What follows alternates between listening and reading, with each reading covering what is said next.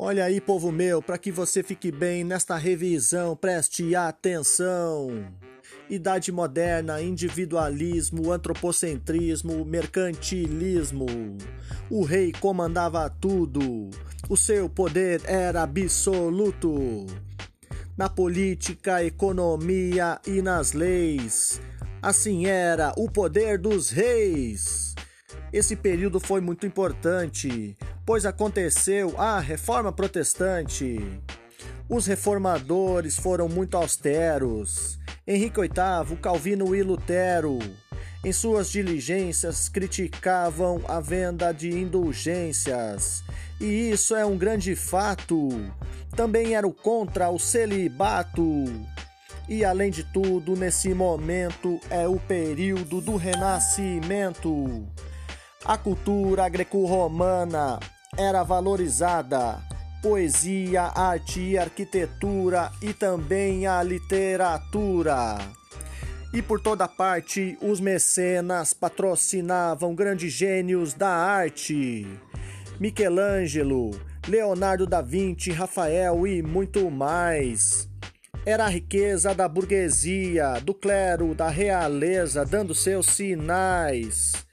Vamos seguindo com consciência e lembrando que nesse período o que tinha valor era a ciência.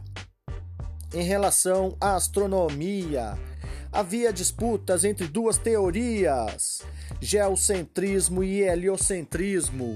A primeira afirmava que a Terra era o centro do universo, mas quem ganhou foram os defensores da segunda, que diziam que era o Sol.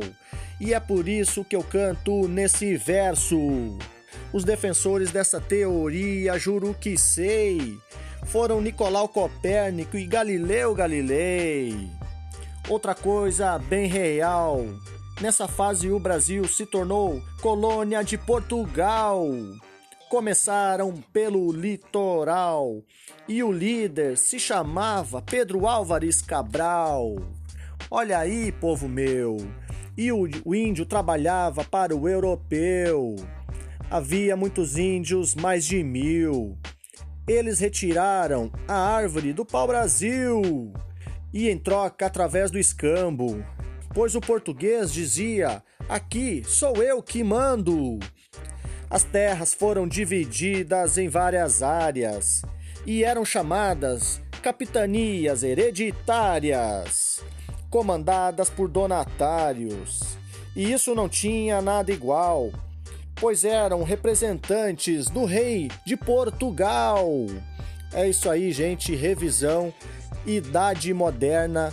Professor Denilson Seixas. Abraço.